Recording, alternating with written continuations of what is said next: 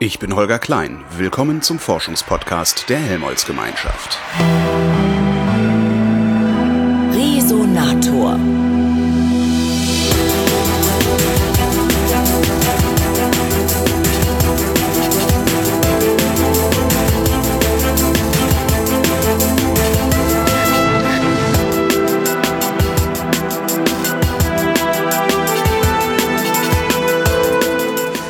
Krebs macht Angst, weil jeder kennt irgendjemanden, der Krebs hat oder Krebs hatte oder vielleicht sogar schon daran gestorben ist. Äh, Angst ist die Folge von Unwissen, also von mangelnder Information. Wenn ich mich also hinreichend informiere, sollte meine Angst verschwinden. Probiere ich aus. Ich rede nämlich mit dem Krebsinformationsdienst des Deutschen Krebsforschungszentrums in Heidelberg, genauer mit dessen Leiterin Susanne Weg-Remers. Hallo Frau Weg-Remers. Hallo Herr Klein. Was muss ich wissen über Krebs? Also was ist das überhaupt? Mhm. Mm, Krebs bedeutet, dass Zellen, die sie in ihrem Körper tragen, anfangen unkontrolliert zu wachsen. Das heißt, sie hören nicht mehr auf die Signale, die ihre Umgebungszellen ihnen senden, Mhm. die ihnen mitteilen, stopp, hör auf zu wachsen, jetzt ist genug, wir brauchen keine weiteren Zellen hier an diesem Fleck, sondern Krebszellen zeichnen sich dadurch aus, dass sie sich dieser Wachstumskontrolle aus der Umgebung entziehen und sich unkontrolliert vermehren. Das ist schon mal der erste, das erste Merkmal einer Krebszelle. Das zweite ist, dass die Krebszelle dann auch beginnt, in die Umgebung einzuwandern. Wie? Sie respektiert nicht die Grenzen, die beispielsweise ein Organ vorgibt, sondern sie fängt an, infiltrierend, so nennen wir das, Mhm. in die Nachbargewebe einzuwachsen. W warum kann die das? Die erwirbt neue Eigenschaften in dem Verlauf, dass sie, während sie eine Krebszelle wird. Was heißt, die erwirbt die? Also die verändert äh, ihre DNA oder? Nee, das kann sie ja gar nicht, oder? Mm, Doch, Krebs ist eine Erkrankung der DNA, ist Ja. eine Erkrankung der Gene und ist dadurch gekennzeichnet, dass Zellen neue Eigenschaften erwerben, wie die gerade genannten, Entzug gegenüber der Wachstumskontrolle und Einwachsen in die Umgebung. Und das machen die dadurch, dass sie Mutationen in den Genen, in ihren Genen haben, die für diese entsprechenden Funktionen zuständig sind. Das heißt, normalerweise würde ich, also wenn ich jetzt das für, für, für Dove gesprochen, also wenn ich jetzt eine Niere und eine Leber nebeneinander lege, dann würden die Zellen aus der Leber einen Teufel tun, in die Niere reinzuwandern. Nein, die Leberzellen wissen, sie sind Leberzellen Ja. und sie haben diese und jene Aufgaben und um die zu erfüllen, produzieren sie Eiweiße auf der Basis ihrer Gene und üben dann entsprechend die Funktionen aus, zu denen sie bestimmt sind. Mhm. Und die Krebszelle produziert die auch Eiweiße? Die produziert auch Eiweiße. Alle Funktionen von Zellen werden ja durch Eiweiße und die dadurch entstehenden äh, Funktionen vermittelt. Ah, Ich habe in Bio, glaube ich, nicht aufgepasst. Oder ist es zu lange her? Wie, wie kann sich die Zelle dieser Wachstumskontrolle entziehen? Hm. Beziehungsweise, wa- was ist überhaupt diese Wachstumskontrolle? Also, wer, wo kommt die her normalerweise? Mhm. Zellen tragen auf ihrer Oberfläche und auch im Zellinneren Eiweißstoffe. Es Mhm. kommt immer wieder auf die Eiweißstoffe zurück. Also die Eiweiße sind die, sind die Botenstoffe in der Zelle oder wie muss ich mir das vorstellen? Die Eiweiße sind sozusagen die, hm, wie könnte man das beschreiben? Ich habe das nämlich wirklich noch nie ernsthaft verstanden. Okay, dann versuche ich mal mein dann immer Bestes so, ja, und heute. dann wird halt äh, die DNA abgelesen und Mhm. solche Sachen. Das ist, äh, das hat sich mir noch nicht so richtig erschlossen. Hm, Dann fangen wir mal ganz vorne an. Okay, vielleicht. fangen wir ganz vorne an. Ja, also Sie haben Zellen in Ihrem Körper und Mhm. alle Zellen entstehen ja aus der Eizelle, die mit einer Samenzelle verschmolzen sind. Und alle tragen dann dasselbe Erbgut, Mhm. dieselbe DNA, die sich zur Hälfte von Vater und zur Hälfte von der Mutter herleitet. Und jetzt haben Sie natürlich in Ihrem Körper sehr viele unterschiedliche Zellen, die sich entwickeln, indem Mhm. sie sich vermehren. Und die Zellen üben zum Teil sehr unterschiedliche Funktionen aus. Sie haben Knochenzellen, die im Prinzip für den Knochenaufbau da sind. Sie haben Nervenzellen, die zum Teil ganz lange Ausläufe haben und deren Aufgabe es ist, Nervensignale weiterzuleiten und zu verarbeiten. Sie haben Hautzellen, die sie vor den Umgebungseinflüssen schützen. Also es gibt ganz unterschiedliche Zelltypen. Und wie, wie, wie ähm, kommt es, dass aus einer Erbinformation so unterschiedliche Zelltypen Ja, entstehen? Ein Auge oder ein Fuß. ein Auge oder ein Fuß. Woher Ja. wissen die Zellen, dass sie Ja, genau. an der woher, Stelle ein woher Auge, wissen die das eigentlich? ein Auge oder einen Fuß machen sollen? Und das wissen sie, weil die Zellen miteinander reden.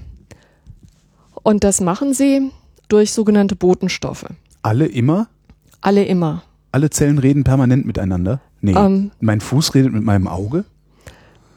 sagen wir so, ihr Fuß. die Zellen, die ihren Fuß bilden, die reden miteinander. Das Auge ist natürlich auch irgendwo mitbeteiligt, Ja. wenn Sie beispielsweise sagen, Sie wollen Ihren Fuß irgendwo hinsetzen. Dann sieht Ihr Auge, hm, da auf dem Boden liegen Glasscherben. Setze vielleicht deinen Fuß besser nicht dorthin.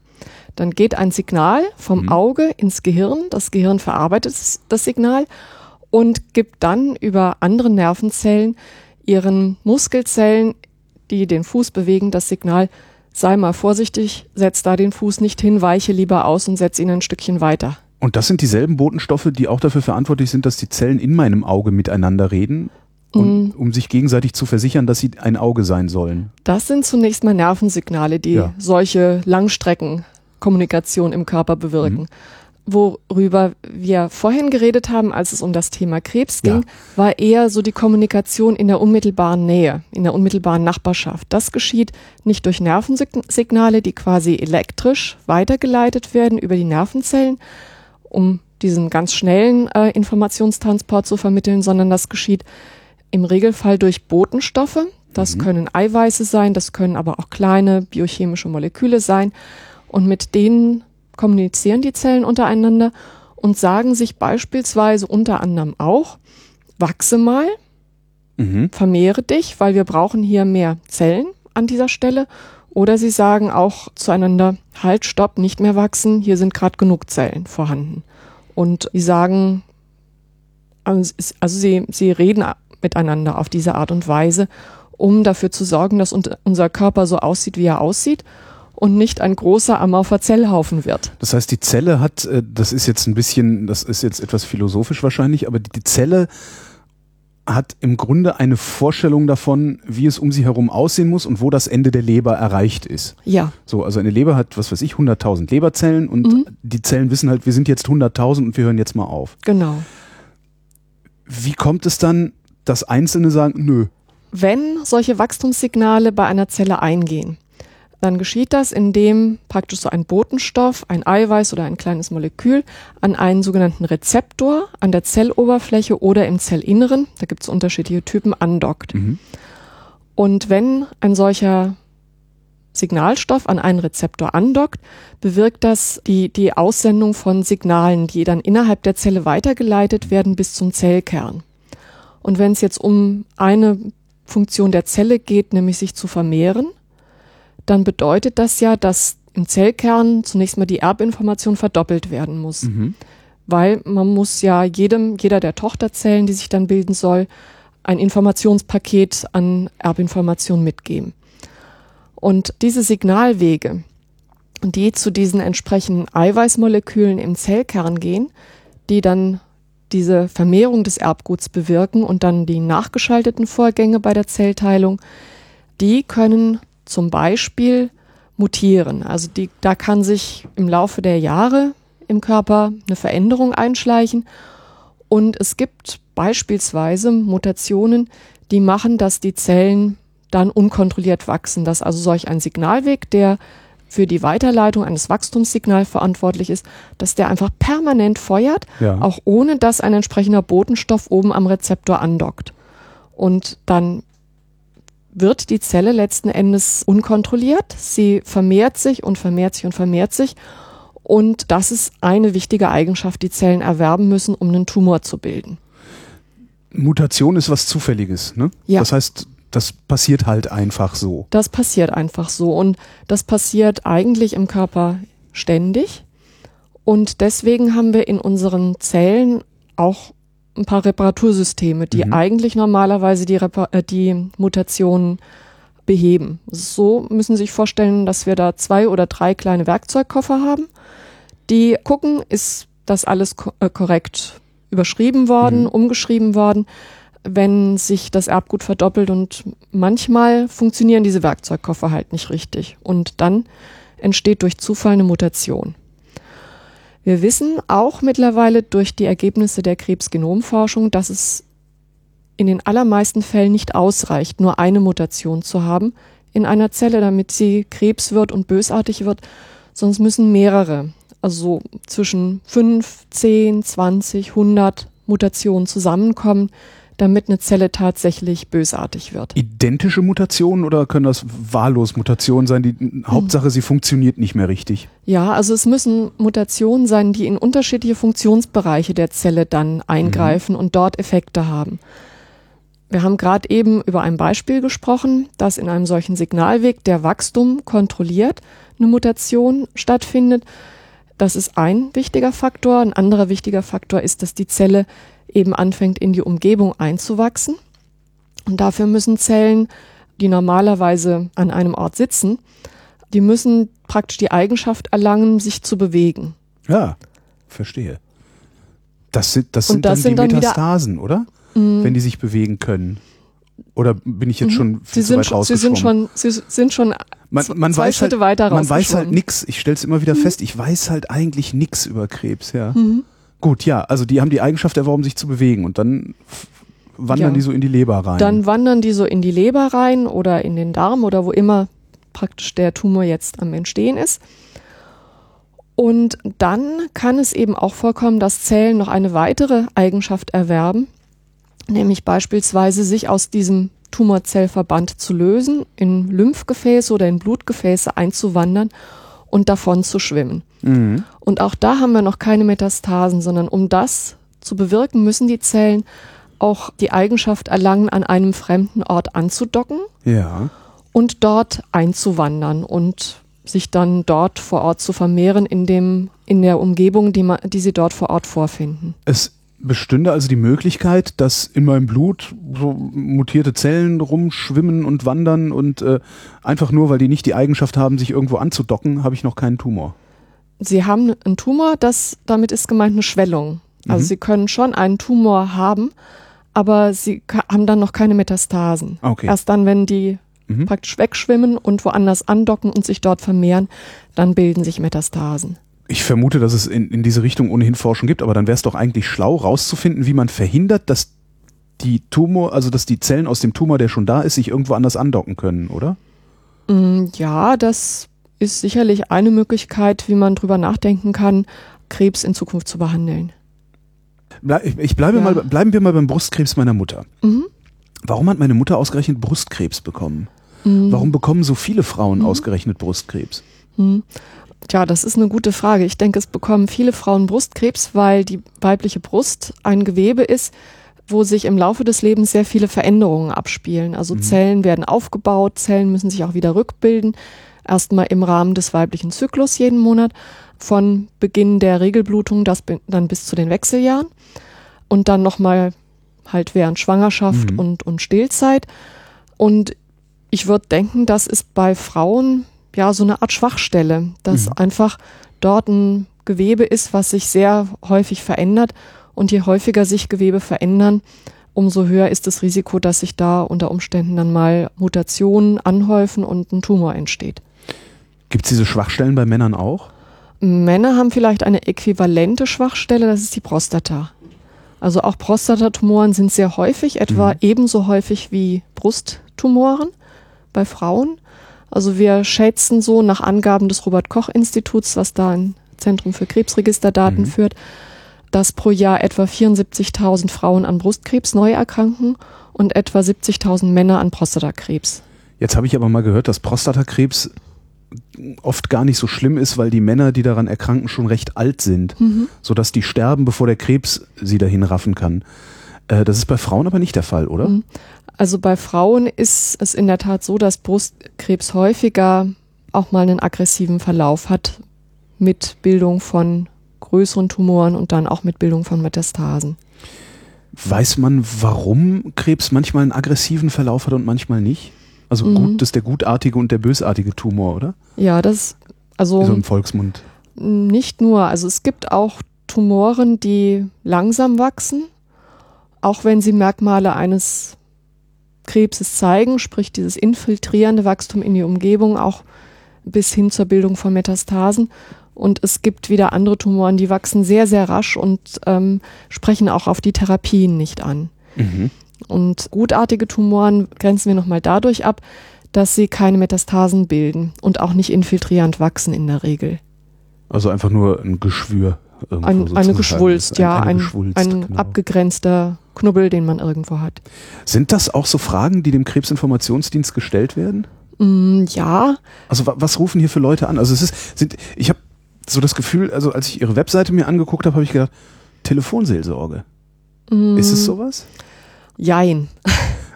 Also es rufen bei uns vor allen Dingen Patienten und Angehörige an, das ist mhm. richtig. Also etwas mehr als drei Viertel unserer Telefonnutzer oder auch der E-Mail-Nutzer sind persönlich betroffen und haben aus ihrer individuellen Situation heraus Fragen. Und da dreht es sich schon natürlich auch häufig um ein Thema wie das, mit dem wir jetzt ins Gespräch eingestiegen sind. Wie kommt es, dass man Krebs bekommt? Dahinter steckt auch dann die Frage, warum gerade ich oder warum gerade mein Angehöriger, was haben wir falsch gemacht? Haben wir was falsch gemacht? Das ist, glaube ich, etwas, eine, eine Frage, die sich sehr viele Krebspatienten und sehr viele Angehörige stellen ähm, und die man aber ja im Einzelfall im in, in der Regel doch nicht befriedigend beantworten kann, weil es eben in den allermeisten Fällen eine zufällige Erkrankung ist. Und dann fragen die aber auch sehr häufig ähm, nach, ja, was kann ich jetzt in meiner speziellen Situation tun? Häufig, wenn dann die Diagnose da ist, ist ja auch schon ein Behandlungsvorschlag gemacht worden mhm. von behandelnden Ärzten. Viele Anrufer wollen sich rückversichern, wollen nochmal hören, ist das wirklich so okay, was mir mein Arzt da vorgeschlagen hat. Wenn wir jetzt beim Beispiel Brustkrebs sind, eine typische Frage wäre, ja, bei mir ist Brustkrebs festgestellt worden und der Arzt hat jetzt gesagt, ich soll erst eine Chemotherapie machen und dann die Operation. Ist das überhaupt vernünftig? Weil wäre es nicht besser, den Tumor aus der Brust rauszunehmen und dann eine Chemotherapie zu machen als andersrum? Mhm. Und dann müssen wir nochmal ein bisschen nachhaken, müssen nochmal genauer nachfragen, was ist über diesen Tumor bekannt? Gibt es da Informationen zur feingeweblichen Untersuchung oder zur Ausdehnung des Tumors aus den so, Untersuchungen. Was, was ist in diesem speziellen Fall über genau. diesen Tumor bekannt? Ich dachte, es gäbe so äh, Klassen von Tumoren, die immer gleich sind in jedem Menschen oder sowas. Sagen wir mal so, es gibt natürlich schon bestimmte Gruppen von Tumoren, die man anhand ihrer feingeweblichen Merkmale oder auch anhand des Tumorstadiums, der mhm. Ausdehnung des Tumors unterscheidet. Das ist auch ganz wichtig für die Tumortherapie, weil davon abhängig ist, welches individuelle Ther Therapieschema genommen wird. Und das basiert auf den Daten, die in wissenschaftlichen Studien gewonnen mhm. worden sind und die man dann beispielsweise, wenn genügend Daten vorhanden sind, auch in sogenannte medizinische Leitlinien gießt, die praktisch für bestimmte Subgruppen von Brustkrebs dann eine ganz konkrete Empfehlung aussprechen, basierend auf wissenschaftlichen Erkenntnissen, wie man den behandeln sollte, damit die Überlebenschancen möglichst hoch sind. Wie alt sind die Menschen, die hier anrufen? Sind das eher ältere oder, oder eher jüngere? Also sowohl als auch. Wir wissen aus unseren statistischen Analysen, wir dokumentieren ja alle Anrufe anonym und können von daher Nutzerstatistiken machen, führen auch regelmäßige Nutzerbefragungen durch. Wir wissen, dass die im Schnitt etwas jünger sind als der Bevölkerungsanteil, der an Krebs erkrankt. Mhm. Was vielleicht einfach damit zu tun hat, dass ältere Leute vielleicht eher dann ihr Schicksal akzeptieren. Aber man kann jetzt nicht konkret sagen, es sind nur junge oder nur alte Leute, die bei uns anrufen. Also wir hatten schon alles. Wir hatten schon Kinder, die hier angerufen hatten. Wir hatten auch schon sehr, sehr alte Leute, die hier angerufen haben oder eine Mail geschrieben haben oder einen Brief. Und dann kriegen die natürlich auch von uns eine Antwort. Bieten Sie auch sowas wie psychosoziale Betreuung an? Oder mhm. sind Sie tatsächlich ein reiner Daten, mhm. eine reine Datenschleuder, sag ich mal? Mhm. Das kommt ein bisschen drauf an, was Sie unter psychosozialen Informationen oder psychosozialer Beratung bestehen, verstehen. Natürlich schwingt in jedem Gespräch, gerade am Telefon, auch die persönliche Betroffenheit mhm. mit einer Rolle. Und wir beobachten das häufig, dass die Einstiegsfrage, die uns gestellt wird von unseren Nutzern, nicht die ist, die ihnen tatsächlich auf dem Herzen liegt. Und häufig ist eben einfach so eine medizinische Frage der Einstieg ins Gespräch, aber es kommt dann in dieser Situation am Telefon auch noch ganz viel Persönliches zur Sprache. Mhm. Persönliche Ängste, persönliche Sorgen. Und dafür haben unsere Mitarbeiter natürlich auch ein offenes Ohr und, und reden auch darüber. Und man kann mit ihnen auch darüber reden. Was wir nicht machen, ist psychosoziale Beratung im engeren Sinne, wenn es beispielsweise darum geht, irgendeine Leistung XY im Zuge der Krebstherapie soll jetzt von der Krankenkasse übernommen werden, ist eigentlich nicht Gegenstand des regulären Leistungskatalogs der Mhm. Krankenkasse.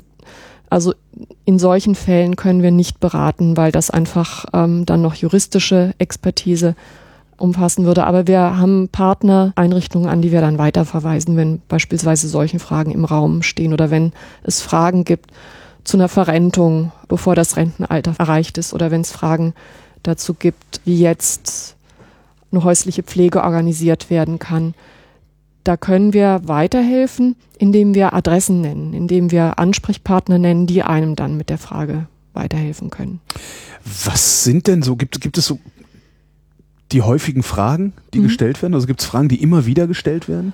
Also letzten Endes ist jede Frage anders, aber es gibt natürlich schon Fragen, die häufig gestellt werden. Also die gerade geschilderte Frage zur Brustkrebstherapie, die ist sicherlich häufig, kommt öfter vor. Wenn man es so als Fragentyp kategorisieren würde, könnte man sagen, es sind Menschen, die sich gerade in der Erstdiagnosesituation befinden, die also gerade erfahren haben, dass sie Krebs haben oder ein Angehöriger Krebs hat, die jetzt davor stehen, dass sie von jetzt auf gleich eine Therapie machen sollen, die ihnen erstmal Angst macht. Operation, Chemotherapie, Strahlentherapie stehen im Raum. Das ist ja auch alles immer sehr, es ist Mhm. halt auch sehr stark angstbesetzt, weil Ja, alles, was man so kennt, Chemotherapie, da fallen dir die Haare aus Mhm. und weiß der Geier. ja. Und dann ist es eigentlich erstmal den Menschen wichtig zu erfahren, das, was man mir da vorschlägt, muss ich das wirklich machen? Oder es gibt auch häufig Situationen in der Krebsmedizin, wo man eben nicht ganz eindeutig eine Antwort geben kann. Muss man jetzt hier eine Chemotherapie machen, ja oder nein? Und dann wenden sich die Leute an uns und sagen, mein Arzt hat mir gesagt, ich soll vielleicht eine Chemotherapie machen, um meine Überlebenschancen zu verbessern. Ich habe aber so Angst davor, was, was könnte man denn ma- machen und wie könnte man das entscheiden? Können Sie das pauschal beantworten?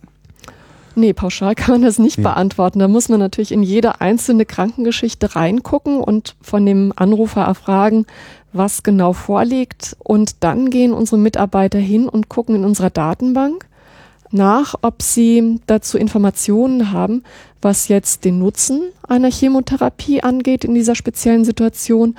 Beispielsweise, in, ob es wissenschaftliche Daten dazu gibt, wie viel mehr Menschen mit der Chemotherapie überleben als ohne. Mhm. Ich glaube, das ist schon mal eine wichtige Information, die man hat. Und sie reden natürlich mit den Menschen und äh, klären sie darüber auf, mit was für Nebenwirkungen sie zu rechnen haben. Haarausfall haben sie schon genannt, Übelkeit, Das ist auch tatsächlich Erbrechen. noch so, ja? Nee, nicht, nicht unbedingt. Also es Bei heißt meiner Mutter nicht, sind die Haare nämlich nicht ausgefallen, jedenfalls Ja. nicht so großartig. Dafür hat Ähm. die wochenlang, nee, monatelang nichts mehr geschmeckt. also es ist nicht so, dass äh, eine Chemotherapie automatisch Haarausfall bedeutet. Mhm. Also zum einen reagieren Menschen sehr unterschiedlich auf die Chemotherapie.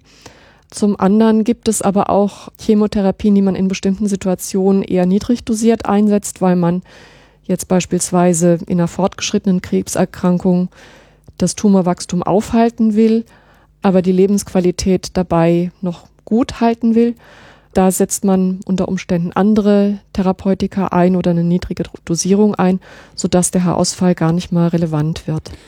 Wie genau geht eine Chemotherapie eigentlich? Ähm, Chemotherapie, das sind Medikamente, die eigentlich klassischerweise alles, äh, alle einen ähnlichen, ein ähnliches Ziel haben, äh, nämlich das Ziel, das Wachstum der Tumorzellen aufzuhalten. Und um das zu tun, greifen sie an unterschiedlichen Stellen an. Und das hat natürlich zur Folge, wenn man das Zellwachstum bremst, egal auf welchem Wege man das macht oder mit welchem Mechanismus man das macht, ähm, dass man auch andere schnell wachsende Zellen im Körper damit schädigt. es nicht gibt also schnell wachsende und langsam wachsende, Ze wachsende Zellen im ja, Körper. oder es gibt auch im Körper ruhende Zellen, die sich um denen eine Chemotherapie erstmal nichts ausmacht.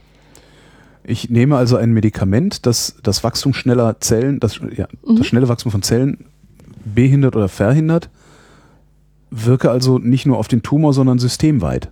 Also Richtig, ich schieße mit Schrot auf meinen Körper. richtig. Ja.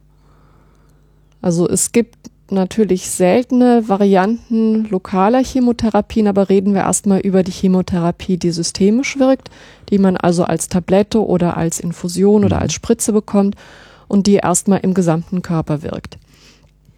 Und Ziel ist es bei einer Chemotherapie natürlich zum einen einen Tumor zu verkleinern oder auch im Rahmen einer Krebsbehandlung, wenn man die Zielsetzung hat, den Tumor zu heilen, kleine zirkulierende Tumorzellen oder Mikrometastasen, die man, von denen man jetzt primär nichts weiß, die sozusagen zu verkleinern, zu reduzieren und dafür zu sorgen, dass dort kein Potenzial mehr ist, um einen Rückfall zu machen.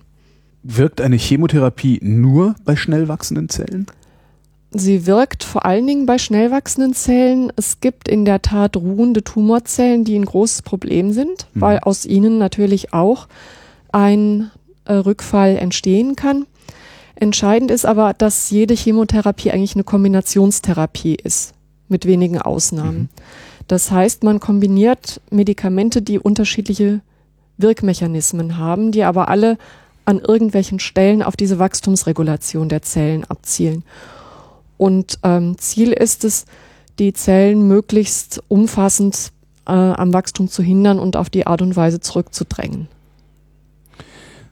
Wie funktioniert es dann, dass meine normalen Zellen äh, wieder weiter wachsen, hoffentlich wieder weiter wachsen und die Tumorzellen nicht, wenn ich die Chemotherapie beendet habe? Also letzten Endes ist das eine Frage der Dosierung mhm. der Chemotherapie. Das ist in Studien so sorgfältig austariert worden, dass gerade wenn man mit heilender Absicht eine Chemotherapie macht, dass möglichst die Tumorzellen alle so weit geschädigt sind, dass sie nicht wieder neu hervorkommen können, dass aber die gesunden Zellen des Körpers noch so weit intakt sind, dass sie sich quasi wieder erholen können, dass mhm. sich das gesunde Gewebe daraus wieder regenerieren kann. Und die drei Systeme, die eigentlich am meisten betroffen sind, sind natürlich die Haarwurzeln. Da ist es so, dass die Haare ausgehen bei einer. Ach so, weil Haare einfach sehr schnell wachsen. Ja. Ah, okay, ja. Und ähm, dann, wenn die Chemotherapie abgesetzt wird, kann sich aus den Haarfollikeln, aus den restlichen Zellen, die dort sind, quasi das Haarwachstum wiederherstellen. Dann wird sehr häufig das Knochenmark geschädigt. Dort wird unser Blut, werden unsere Blutzellen gebildet, also die roten und die weißen Blutkörperchen und auch die Blutplättchen. Mhm. Und häufig ist es so im Laufe einer Chemotherapie, dass diese Zellen einfach geschädigt sind, dass man gucken muss, dass der Mensch nicht Symptome einer Blutarmut bekommt, weil zu wenig rote Blutkörperchen da sind oder dass er nicht Infektionen bekommt, weil die weißen Blutkörperchen mhm. zu niedrig sind oder dass er ja Blutungen bekommt, weil die Blutplättchen, die für die Blutstillung und dann auch für die Blutgerinnung verantwortlich sind, weil die zu niedrig sind.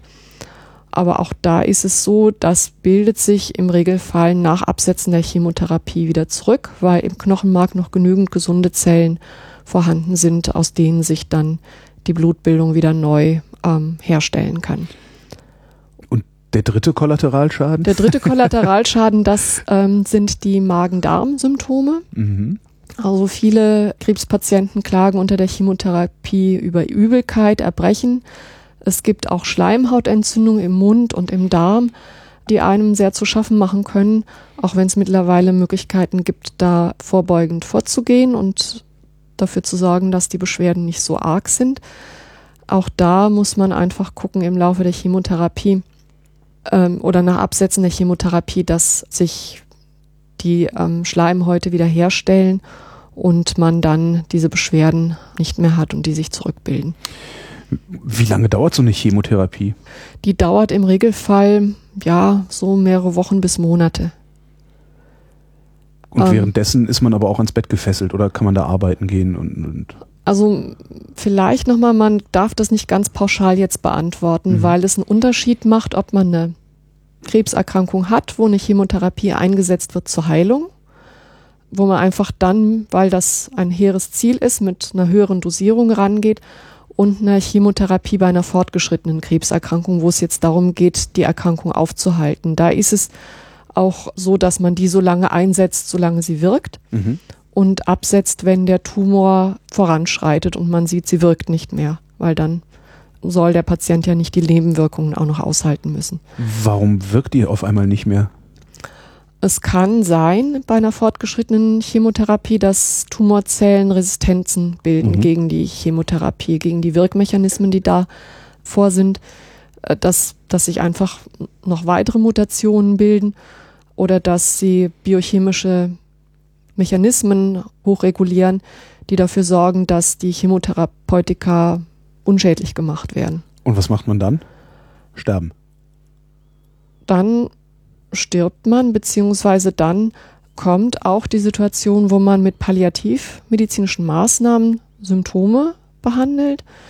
Das heißt, man guckt gerade bei einer fortgeschrittenen Krebserkrankung, dass man alles tut, um die Lebensqualität des Betroffenen gut zu halten. Und das kann man tun, indem man einfach belastende Symptome lindert, Mhm. medikamentös oder durch andere Maßnahmen. Schmerzstillung und solche Schmerzstillung und solche Sachen.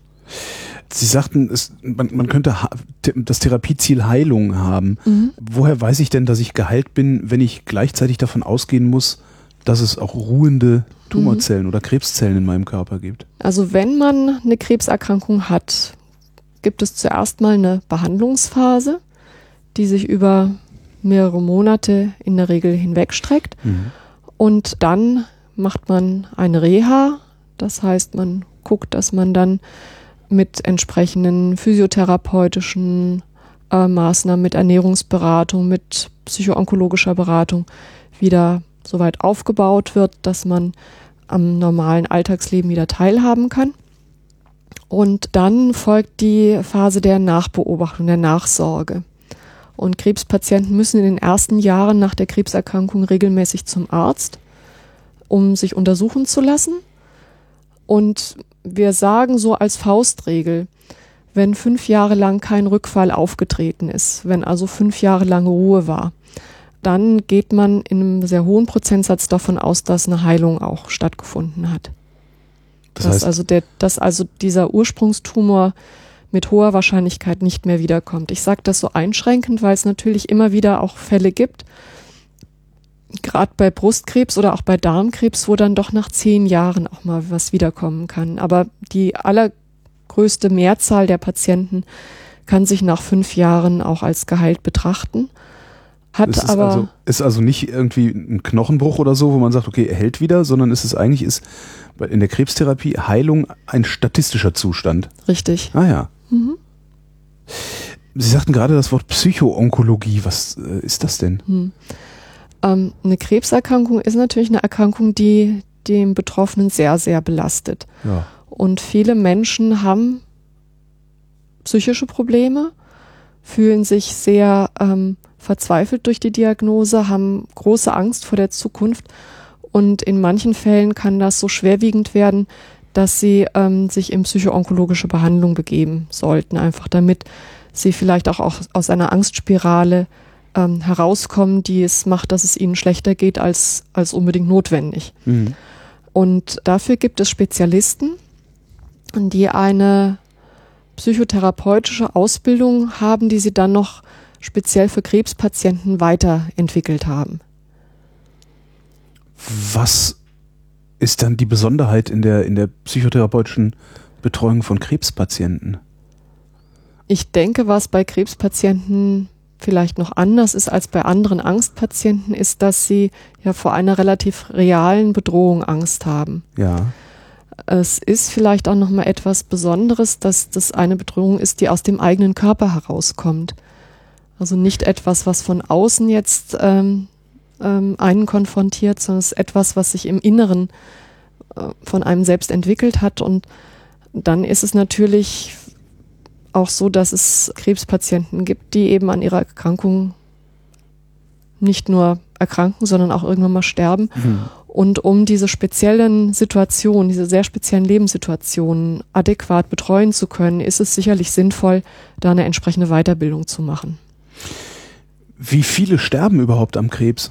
Also ganz pauschal gesagt, also prozentual jetzt. ja, ganz pauschal gesagt, wenn in Deutschland pro Jahr 500.000 Menschen an Krebs erkranken, weiß man, dass von denen in den nächsten Jahren etwa die Hälfte sterben wird. Die andere Hälfte wird geheilt, also sprich lebt länger als fünf Jahre. Mhm.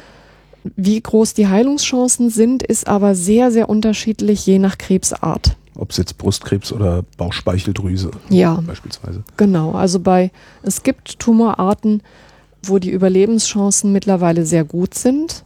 Hodenkrebs gehe- gehört dazu, auch Brustkrebs und Prostatakrebs sind sicherlich mit unter den Krebsarten, wo die Heilungschancen relativ gut sind. Und es gibt andere Krebsarten, Sie haben gerade schon den Bauchspeicheldrüsenkrebs genannt, aber auch Lungenkrebs oder Krebs der Leber oder der Gallengänge. Da sind die Heilungschancen nicht so gut.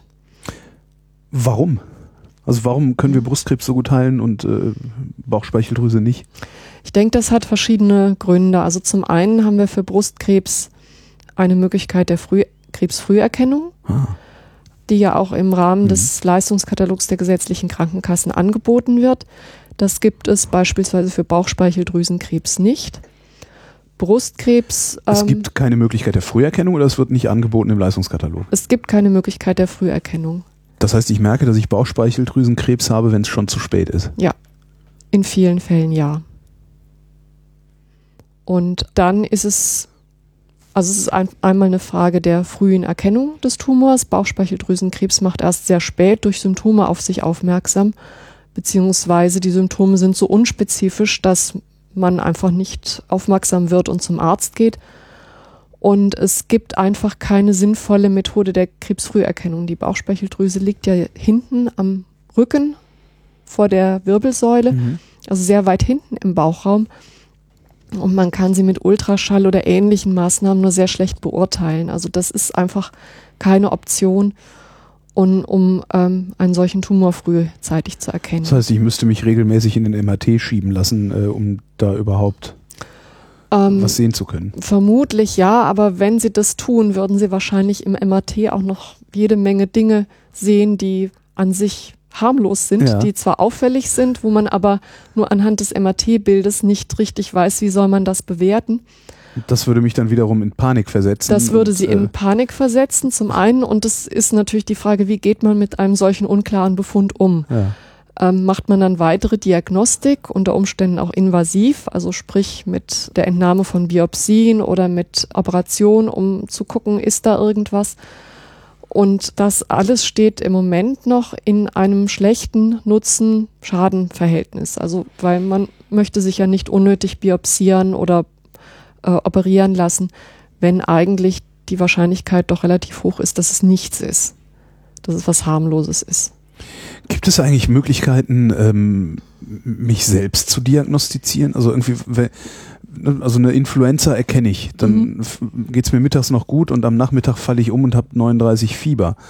Äh, woran erkenne ich, dass ich Krebs habe? Hm. Das kann man auch so pauschal nicht beantworten. Es ist natürlich sehr abhängig von der Tumorart, mit welchen Symptomen die sich bemerkbar machen könnte.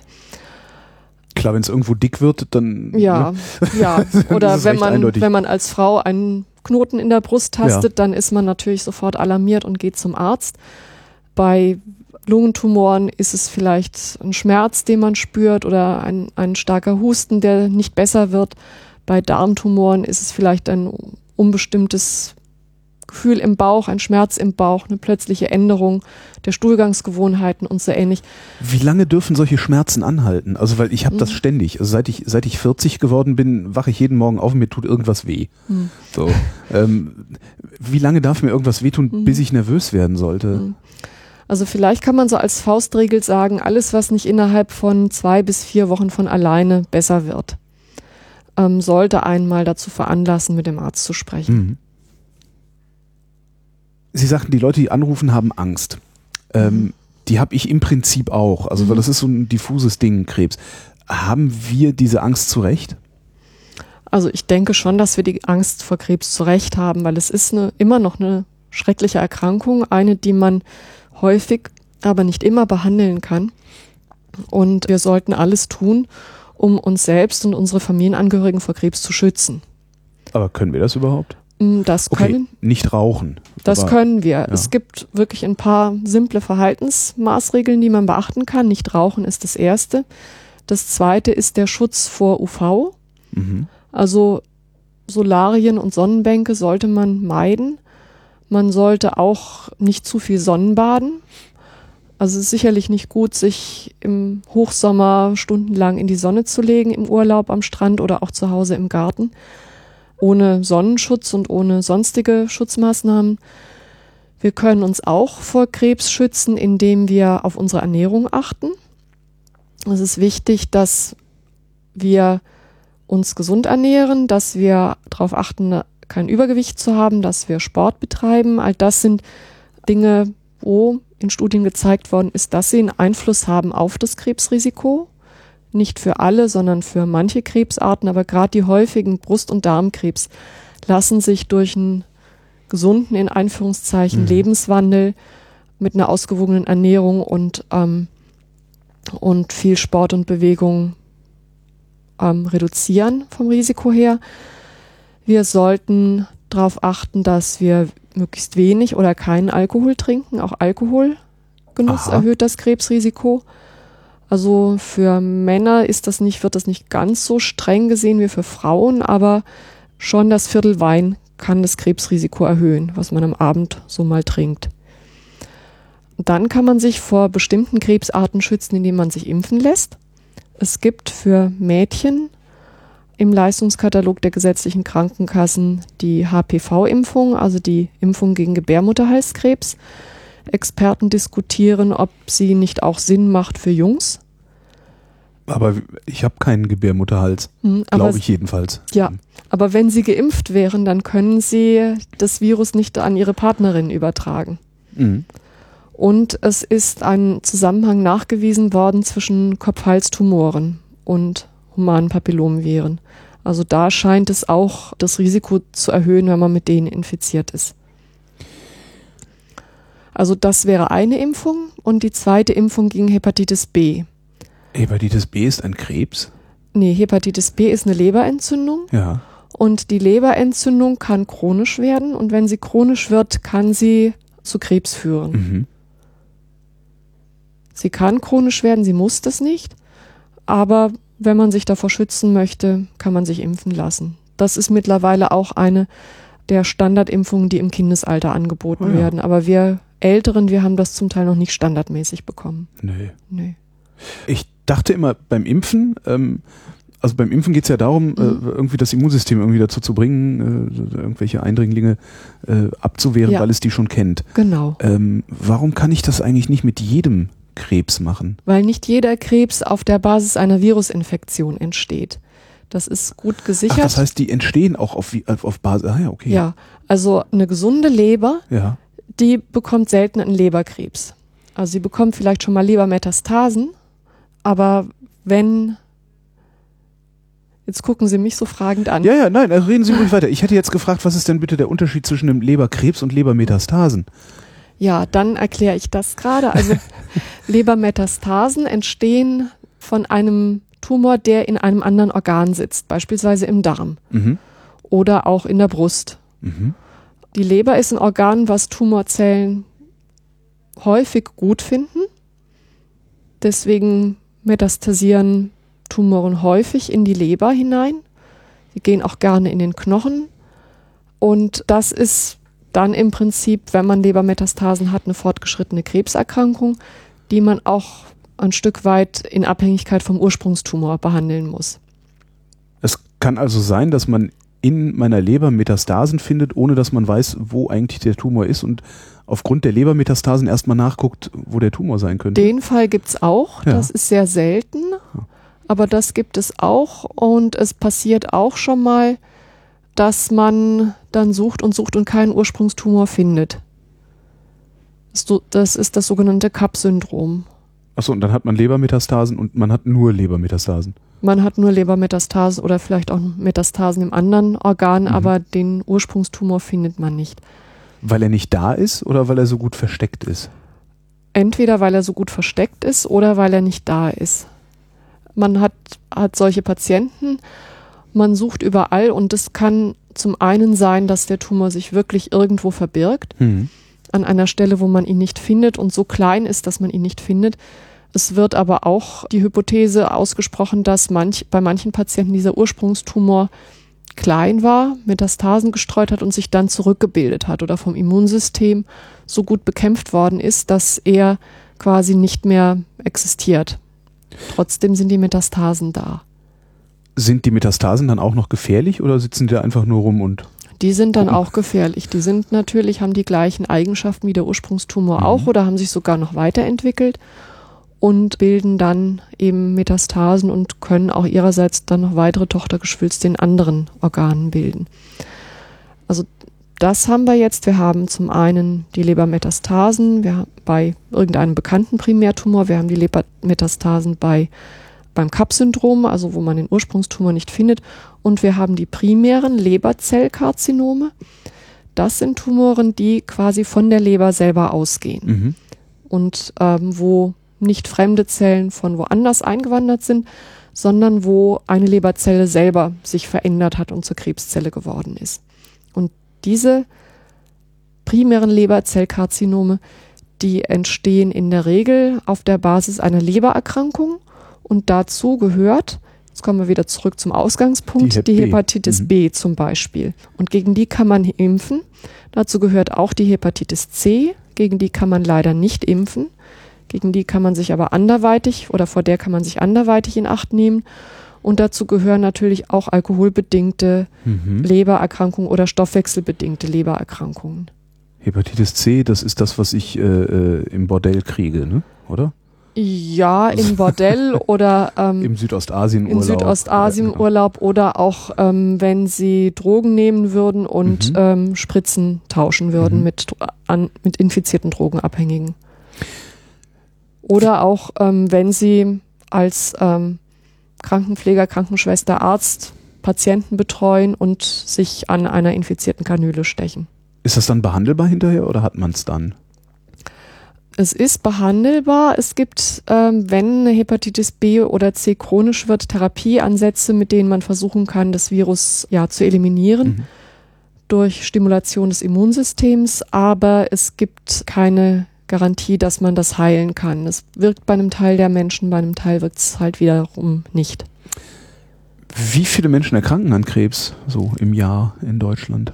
In Deutschland sind das geschätzt nach Zahlen des Robert Koch Instituts etwa 500.000 Männer und Frauen. Das ist vergleichsweise wenig, oder? Dafür, dass, dafür, dass äh, jeder eigentlich Mhm. Angst vor Krebs hat, erkranken äh, doch relativ wenige, sodass man sich doch, äh, statistisch gesehen gar nicht so große Sorgen machen müsste, Mhm. oder? Ja, also das ist im Prinzip der Blick auf ein Jahr Mhm.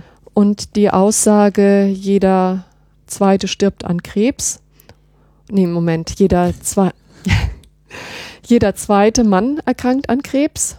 Jeder dritte Mann stirbt an Krebs. Okay, das sind dann schon, ja. Ja, jede zweite bis dritte Frau erkrankt an Krebs. Also das sind so 43 Prozent. Mhm. Und jede vierte Frau stirbt an Krebs. Das, Das sind Zahlen, schon die, anders, die ja. beziehen sich auf das gesamte Leben.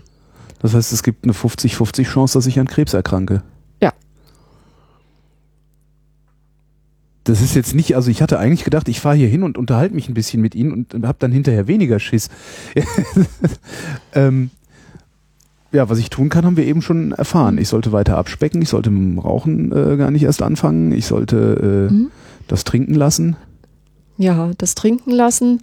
Haben wir noch was vergessen? und dann erkranke ich trotzdem. Und dann rufe ich hier an und frage, was ist passiert. Ja, Das ist, was Ihnen tagtäglich passiert das, wahrscheinlich. das ne? ist das, was wir gefragt werden am Telefon. Warum hat's mich jetzt dennoch Trotzdem erwischt? Haben Sie einen Überblick darüber, wie viele Leute beispielsweise an Lungenkrebs erkranken, die gar nicht geraucht haben? Und wahrscheinlich ist Lungenkrebs mit und Rauchen gerade das absolut schlechteste Beispiel, weil ich glaube, Hm. fast alle Lungenkrebsfälle äh, sind äh, Tabakrauch induziert. Also die meisten. Außer bei Leuten, die an ja. der Tankstelle arbeiten oder sowas wahrscheinlich. Ja, also wenn die, Sie dazu genaue Zahlen haben möchten, müsste ich nochmal nachgucken. Mhm. Kann ich Ihnen aber liefern. Es ändert nichts an der Tatsache, dass Rauchen wirklich die Sache ist, die sich, denke ich, am leicht, leichtesten vermeiden lässt. Mhm. Wie kommt das eigentlich, dass Rauchen, au- also ausgerechnet Rauchen, äh, zu so, also so aggressiv ist, also so, so krebsfördernd ist? Ja, also im Tabakrauch sind einfach sehr, sehr viele Substanzen, die entweder selber Krebs auslösen können, also Mutationen auslesen, auslösen können, oder das Tumorwachstum in sonst irgendeiner anderen Art und Weise fördern können.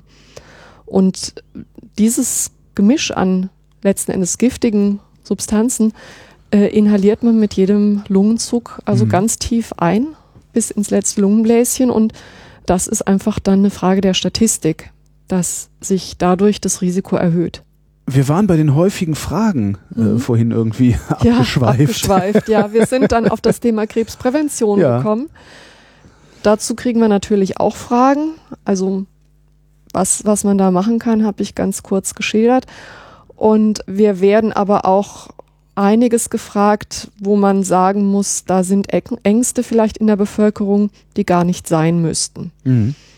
Das ähm, sind so diese Krebsmythen, Ja. die, gegen die wir kämpfen, weil wir sagen, also da wird, werden Nebelkerzen gestreut oder gezündet und äh, das, was die Leute wirklich vor Krebs schützen wird. Ich überlege gerade. Acrylamid. Ja. so. Auf, also irgendwann gab es mal so eine Phase, wo auf einmal alles Krebs gemacht hat, Mhm. äh, was man so zu sich nehmen konnte. ja. Also wobei man sagen muss, Acryl Acrylamid ist kein richtiger Krebsmythos, weil da ist schon was dran. Mhm. Also man sollte äh, dafür sorgen, dass Lebensmittel so zubereitet werden, dass möglichst wenig oder kein Acrylamid entsteht. Aber dann schmecken die Fritten nicht mehr. Also ich finde, Pech sie gehabt, schmecken, ja. ich finde, sie schmecken auch, wenn man sie nicht ähm, zu kross brät. Und auch das, die, die Kartoffelchips schmecken noch, wenn man sie nicht zu kross brät. Ach, ich war, naja, wir müssen ja nicht über Geschmack streiten. Was, was gibt's denn da für Mythen? Mhm. Also, äh, meine Freundin sagte, als sie hörte, dass ich hier hinfahre, sagt sie, frag doch mal, ich habe neulich irgendwo gelesen und kann mir das noch nicht mal ansatzweise vorstellen. Zitronensaftgeruch soll das Tumorzellenwachstum äh, behindern. Das klingt für mich schon so absurd. Das klingt eher nach einem Krebsmythos, ja. Ja. Also das wäre ein Beispiel oder auch ein ganz beliebtes Beispiel sind die engen BHs, die das Krebsrisiko für, oder das Risiko an Brustkrebs zu erkranken erhöhen sollen. Mhm. was jetzt wissenschaftlich nicht belegt werden konnte. Wie Ähm. wird das begründet? Weil das Gewebe gestaucht wird und sich dann verklumpt oder? Ja, also diese mechanische Einwirkung, die soll, also das ist die Hypothese, aber wie gesagt, an der Mhm. ist nichts dran. Also es gibt keine Studien, die das belegen, dass das ein Risiko wäre. Oder auch der, die Verletzung der Brust, ein, ein Schlag gegen die Brust Ja. oder wenn die Brust gequetscht wird beim Autofahren, wenn man einen Unfall hatte, ähm, da gibt es keine Hinweise, dass das das Krebsrisiko erhöhen könnte. Was gibt's noch für Krebsmythen? Das finde ich spannend. Ja, was gibt's noch für Krebsmythen? Ein, ein beliebter Krebsmythos ähm, ist, sind Zucker und Süßstoffe, dass die Krebs erregen würden. Mhm. Und man muss sagen, Zucker ist eigentlich nur indirekt. Wenn man nämlich so viel zu sich nimmt, dass man übergewichtig wird und eine Zuckerkrankheit entwickelt, dann ist, zuckerlich, ist Zucker sicherlich nicht gut und ist erhöhtes Krebsrisiko. Aber wenn Sie ein gesunder, normgewichtiger Mensch sind, dann müssen Sie jetzt keine Angst haben, sich ein Zuckerwürfelchen in den Tee zu tun. Das wird Ihr Krebsrisiko nicht erhöhen. Und auch der äh, Genuss von Süßstoff in den handelsüblichen Mengen erhöht nicht das Krebsrisiko. Diabetes erhöht mein Krebsrisiko. Ja. Ah. Ähm, was es ja auch gibt, sind so Behandlungsmythen, also Therapiemythen. Mhm. Was, äh, also ich, ich habe immer das Gefühl, dass die Welt ist voller Scharlatane, Mhm. die erzählt, dass man mit bestimmten Pflanzen oder, oder sonst irgendwie was Krebs Mhm. heilen könnte. Was, was ist da dran? Gibt es da überhaupt irgendwas Wirksames? Also der Mistelzweig Mhm. ist es nicht, ne? Ja.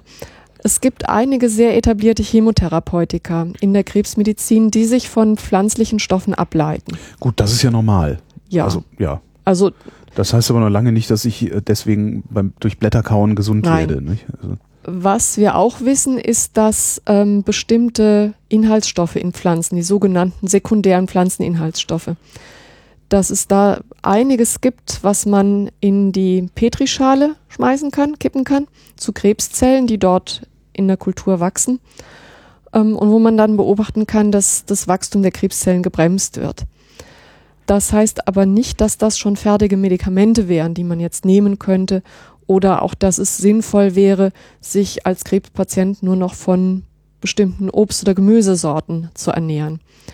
Sondern entscheidend ist da, dass man sich ausgewogen ernährt, dass man also nicht zu viel vom einen und dafür gar nichts vom anderen nimmt, sondern möglichst breit eigentlich seine Ernährung plant und das isst, was einem gut tut und was einem gut schmeckt. Würden Sie jemandem raten, äh, einen anderen Heiler aufzusuchen als einen Onkologen, wenn man Krebs hat?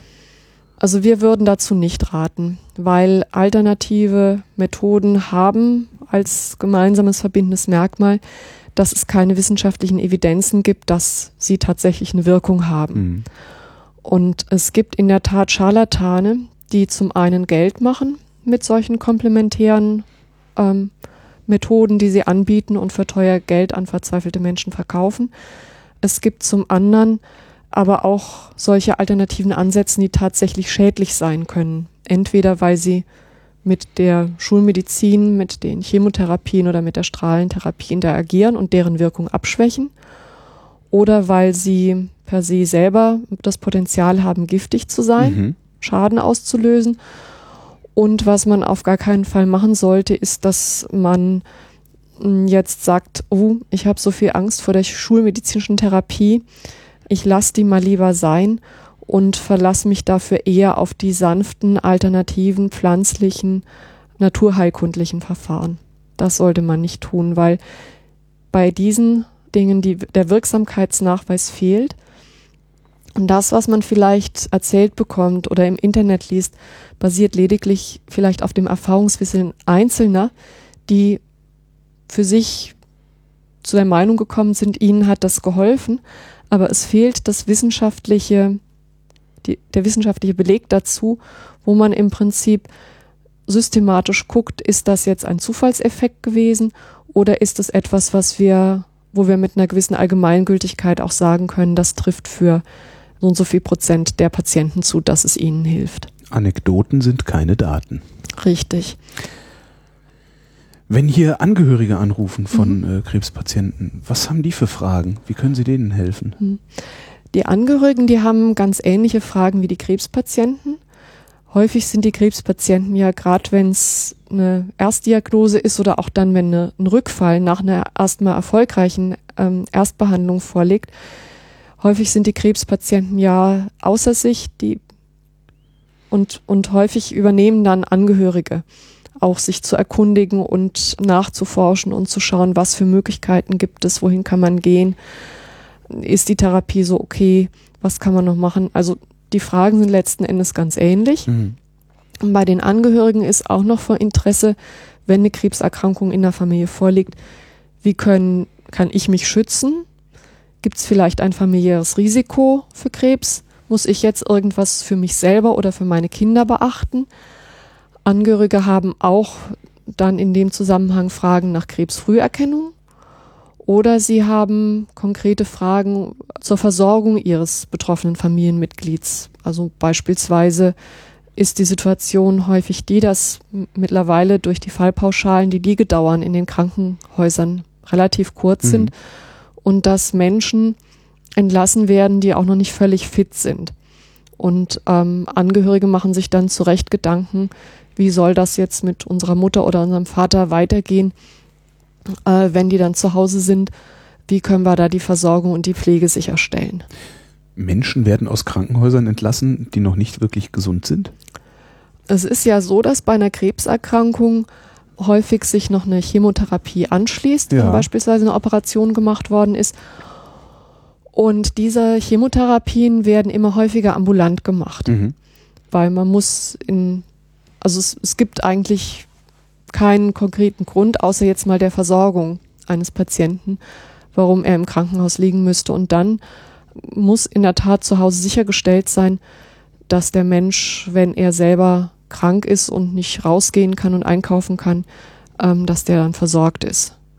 Oder bei älteren Menschen kommen auch noch pflegerische Aspekte hinzu. Und, und da haben wir ja in Deutschland äh, seit einigen Jahren die Pflegeversicherung, die in solchen Fällen, wo also über läng einen längeren Zeitraum Pflegebedürftigkeit vorliegt, auch eine häusliche Pflege sicherstellen kann.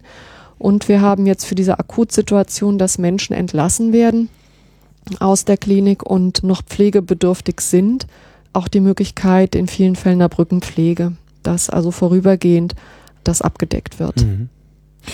Wie viele Menschen rufen hier an? Täglich, wöchentlich, jährlich? Also Mhm. Also jährlich ähm, rufen hier etwa 26.000 Menschen an im letzten Jahr. Hui, Mhm.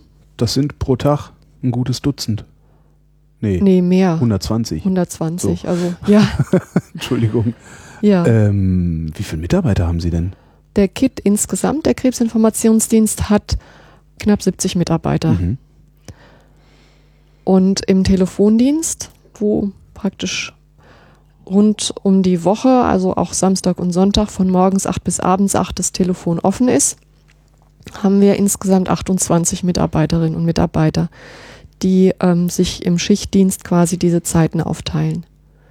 Ist das auch die, äh, der, der, der, größte, äh, der größte Informationsblock oder der größte Batzen, den Sie zu erledigen haben, dieser Telefondienst von Leuten, die spontan Mhm. anrufen? Also was die individuellen Anfragen angeht, ja, Mhm. da ist es so, dass das meiste per Telefon geht. E-Mail ist dem gegenüber relativ klein, ist deutlich weniger, aber waren im letzten Jahr auch so knapp 7000.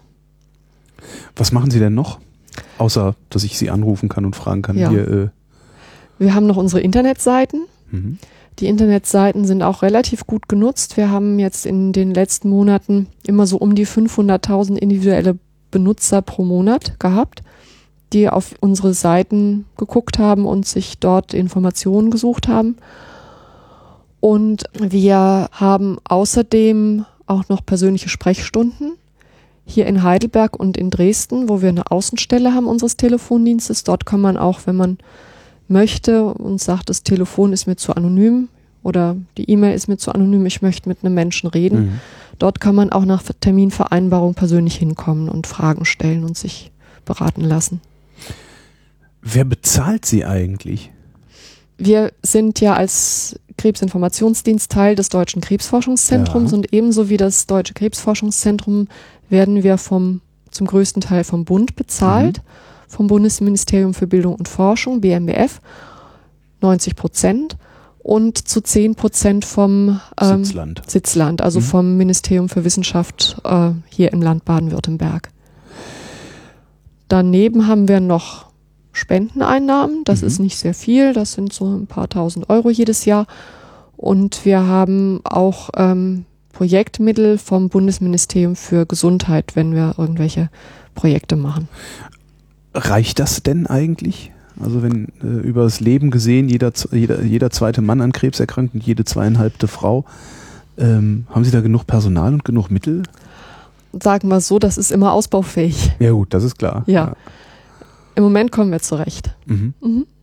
Betreuen Sie Ihre Kunden? Nennen Sie die Kunden eigentlich? Mhm. Wir nennen sie unsere Nutzer Die oder Nutzer. unsere die Ratsuchenden. Betreuen Sie auch über einen längeren Zeitraum? Also dass Sie immer mal wieder mit demselben Ansprechpartner reden können und sowas? Oder Mhm. ist das tatsächlich sowas, so so dass ich per Zufallsprinzip an irgendeinen Platz geschaltet werde Mhm. und der hilft mir dann weiter? Ja. Akut. Also es- ist schon ein Dienst, der auf einen Einmalkontakt ausgelegt ist, Mhm. so dass sie jetzt nicht zu einem bestimmten Zeitpunkt anrufen, sie gelangen immer an denselben Menschen. Wir wissen, dass wir Mehrfachnutzer haben, einfach weil die das sagen am Telefon und sagen, sie haben schon mal angerufen und jetzt haben sie weitere Fragen. Aber es ist nicht so, dass wir es jetzt wirklich darauf abzielen würden, Patienten hier kontinuierlich zu betreuen. Dafür ist der Dienst nicht ausgelegt. Mhm. Das würde auch letzten Endes unserem Prinzip widersprechen, dass man sich niederschwellig auch anonym an uns wenden kann. Also wir dokumentieren alle individuellen Anfragen, die wir bekommen. Wir ähm, schreiben uns ein bisschen was auf zu den Inhalten, die im Gespräch angesprochen worden sind. Wir erfassen Daten zur Krebserkrankung, also welche Krebsart es ist, wie weit fortgeschritten die ist. Wir erfassen Daten zum Nutzertyp, ob es ein Patient ist oder ein Angehöriger. Wir fragen nach, ist es jemand aus Baden-Württemberg oder kommt er von anderswo? Wie alt ist der Betreffende? Aber wir haben keine Möglichkeit, dann eine E-Mail oder ein Telefonat dann mit einer früheren E-Mail oder einem früheren Telefonat in Verbindung zu bringen. Okay. Äh, Sie sagten vorhin irgendwann, äh, auch, dass auch viele Fragen zur Früherkennung kommen. Mhm. Was ist da überhaupt sinnvoll? Also ich bin 46 Jahre alt. Äh, sollte ich mich um Krebsfrüherkennung kümmern oder ist es noch egal? Ähm, nee, sie sollten sich schon um Krebsfrüherkennung kümmern. Also als Mann in dem Alter haben sie auf jeden Fall Anspruch auf die Hautkrebsfrüherkennungsuntersuchung Mhm. alle zwei Jahre.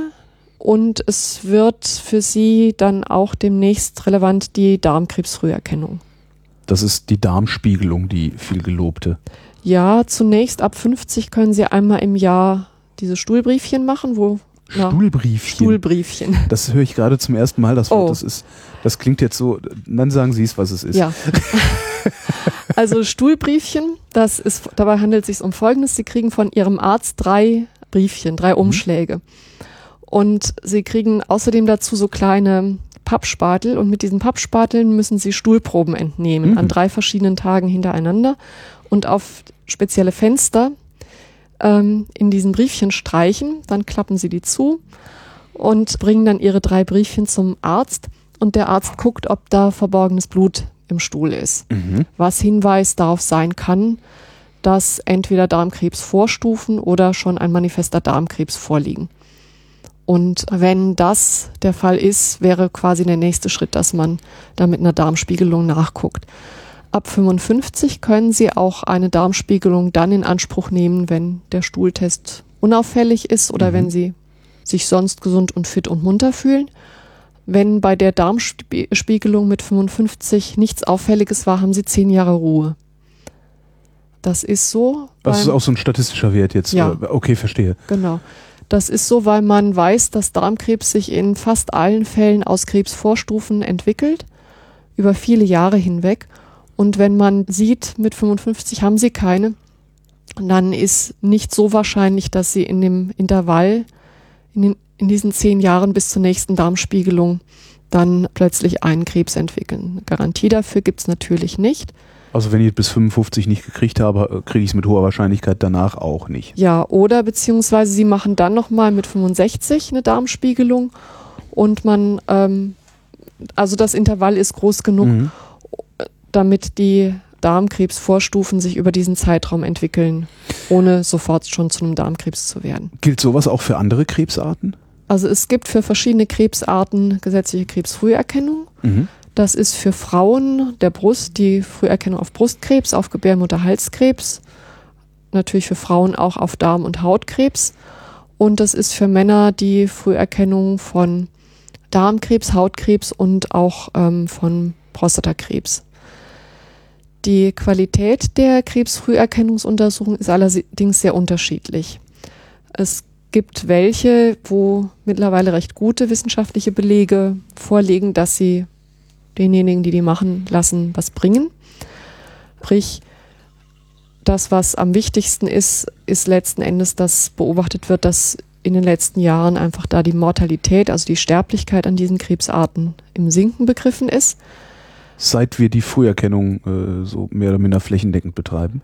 seit wir diese Angebote haben. Mhm. Also die Gebärmutterhalskrebsfrüherkennung, die gibt schon ziemlich lange, schon seit den 1970er Jahren, aber andere Leistungen wie jetzt die Koloskopie, die Darmspiegelung oder auch die Hautkrebsfrüherkennung, die wurden erst vor einigen Jahren eingeführt. Mhm. Die gibt es noch nicht so lange, ähm, dass man jetzt wirklich auf lange Sicht da schon genügend statistische Daten hätte, um eine halbwegs verlässliche Aussage drüber treffen zu können. Wenn Sie hier den ganzen Tag mit Krebs rummachen und mit Leuten, die Krebs haben und sowas, ähm, wie wirkt sich das auf Sie persönlich aus?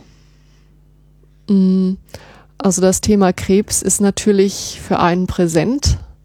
Man wird auch im Bekannten- und Verwandtenkreis immer wieder gefragt. Man ist sozusagen der erste Ansprechpartner, Ja, was ist die erste Frage auf Partys? Das ist doch auch mal interessant.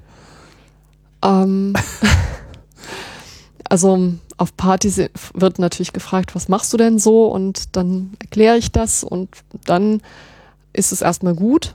Weil dann haben alle erstmal Angst. Dann haben Ja, alle erstmal Angst. Krebs ist ja auch so ein Tabuthema, über Ja. das man nicht so gerne spricht.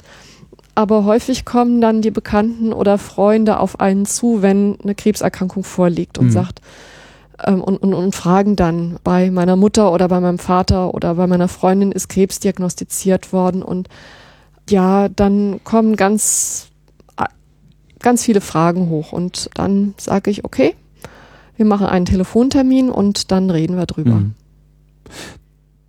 Zieht sie das irgendwie runter, dieses Thema?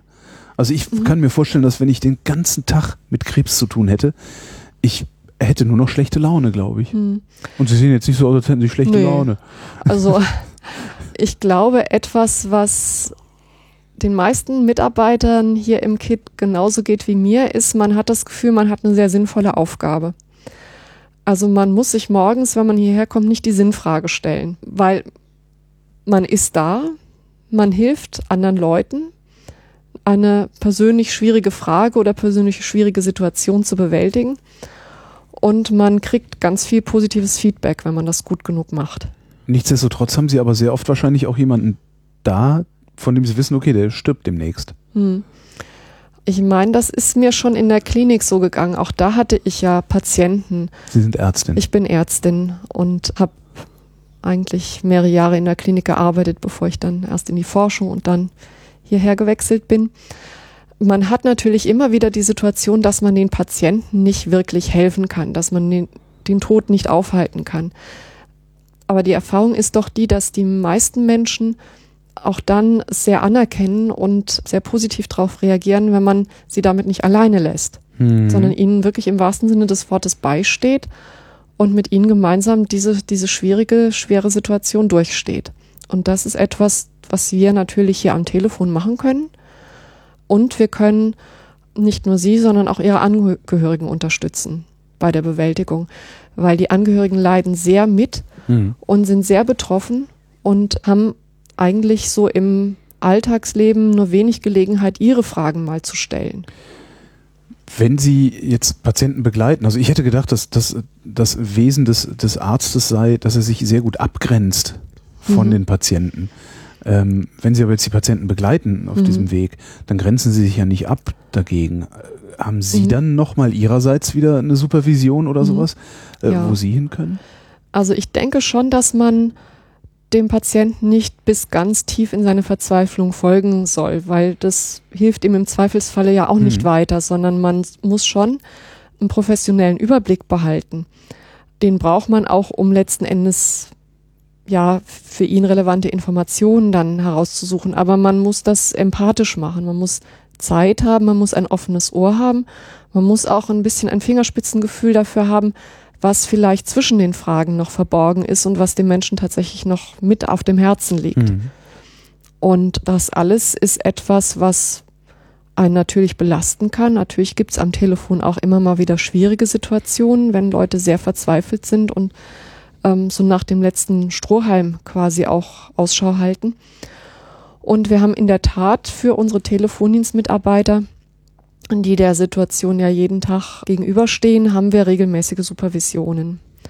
So einmal im Monat kommt ein externer Psychologe hier ins Mhm. Team, der die Möglichkeit bietet für Gruppengespräche und da bringen dann die Mitarbeiterinnen und Mitarbeiter schwierige Gesprächssituationen mit und reden dann im Team gemeinsam darüber, wie man damit umgehen kann. Und ich beobachte das auch immer wieder, dass das Team sich selber ganz gut auffängt. Also wenn jemand dann ähm, nach einem schwierigen Telefonat den Hörer ablegt und sagt, puh, dann kriegt das ja der Nachbar mit und dann gibt es sicherlich irgendwann mal zwischendurch die Möglichkeit, darüber zu reden, was da war ähm, und sich so ein Stück weit zu entlasten.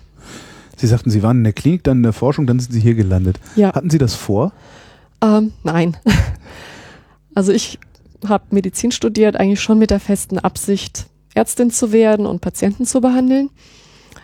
Als ich dann in der Klinik war, muss ich sagen, hat mich Krebs als Erkrankung schon auch sehr interessiert. Ich war in der inneren Medizin tätig, in der Gastroenterologie und hatte dort einige Krebspatienten.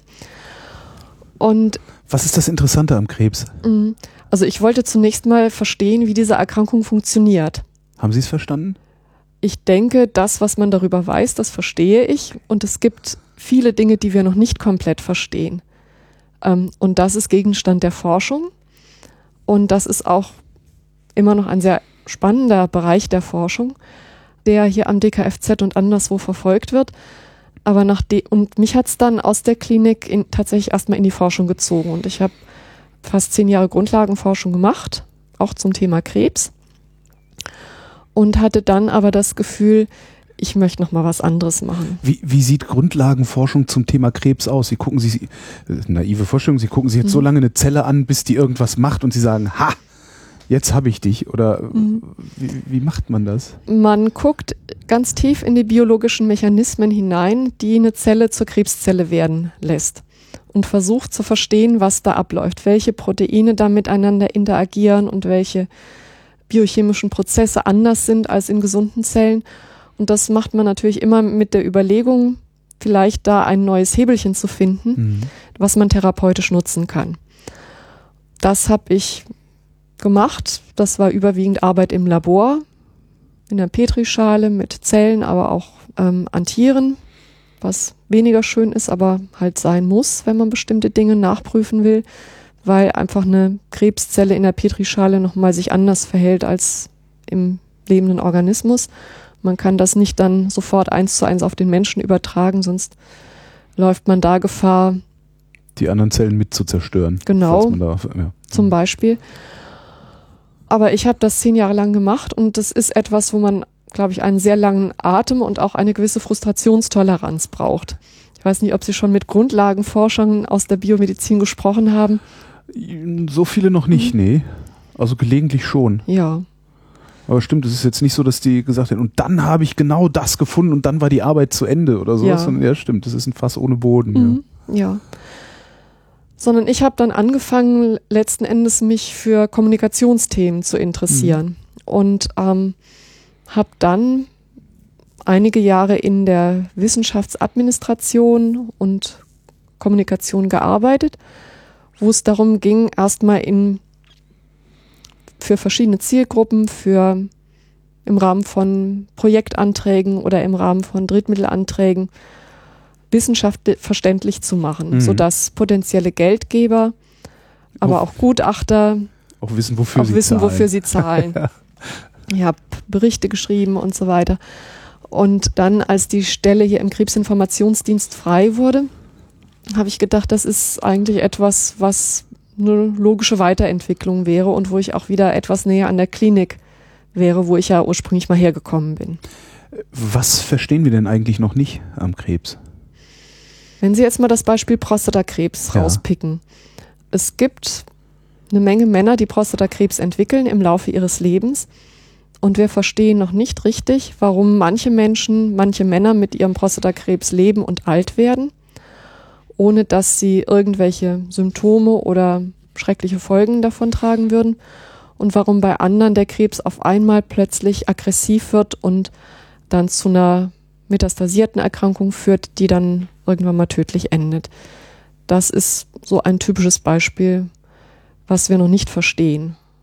Weil es wäre natürlich toll, wenn wir es verstehen würden, weil wir dann viel besser sagen könnten, diesen Patienten mit einem frühen Prostatakarzinom müssen wir aggressiv behandeln und jenen können wir in Ruhe lassen. Im Moment wissen wir bei älteren Männern, die die Diagnose bekommen, örtlich begrenzter Prostatakrebs, häufig nicht, was die beste Option für sie ist. Ob man sie behandeln sollte mit Operation oder Strahlentherapie, was in einem sehr hohen Prozentsatz mit Nebenwirkungen und Operations- und Strahlentherapiefolgen einhergeht oder ob wir sie in Ruhe lassen sollten oder nur und nur beobachten sollten. Ist mein Prostatakrebs, sieht er unter Mikroskop genauso aus wie der Prostatakrebs von dem Herrn, der da draußen sitzt? Oder mhm. müssten mhm. Sie mich individuell beobachten, also so lange gucken, bis mein harmloser Prostatakrebs aggressiv geworden ist, um dann die Zellen zu vergleichen und zu sehen, was ist da passiert? Ja, das ist in der Tat so. Wenn Sie jetzt zwei Männer haben, die praktisch Prostatakrebs im selben Stadium haben. Auf die Prostata begrenzt, niedriggradig, mit, mit, mit niedriggradigen Zellveränderungen, mhm. mit einem niedrigen PSA-Wert im Blut, dann können Was ist das? das ist ein Marker, der bei ähm, Männern mit Prostatakrebs äh, erhöht ist im okay. Blut, häufig. Nicht immer, aber häufig. Und sie haben zwei Männer mit dem gleichen klinischen Bild, mhm. den gleichen Symptomen, den gleichen Laborwerten, dem gleichen oder einem ähnlichen histologischen Befund. Und sie können nicht sagen beim einen, also sie können nicht sagen, welcher von beiden möglicherweise dann einen Tumor hat, der auf einmal weiter wächst und bösartig wird und dann metastasiert. Hm. Wenn sie es wüssten, dann würden sie ja sagen, der muss operiert werden Ja, und der andere nicht. Ja. Und da sie es nicht wissen, stehen sie im Moment in dem Dilemma. Entweder sie sagen beiden, lasst euch operieren, aber rechnet damit, dass ihr ziemlich üble Nebenwirkungen habt durch die Operation. Sie können auch beiden sagen, lasst euch bestrahlen, dann habt ihr Nebenwirkungen durch die Bestrahlung.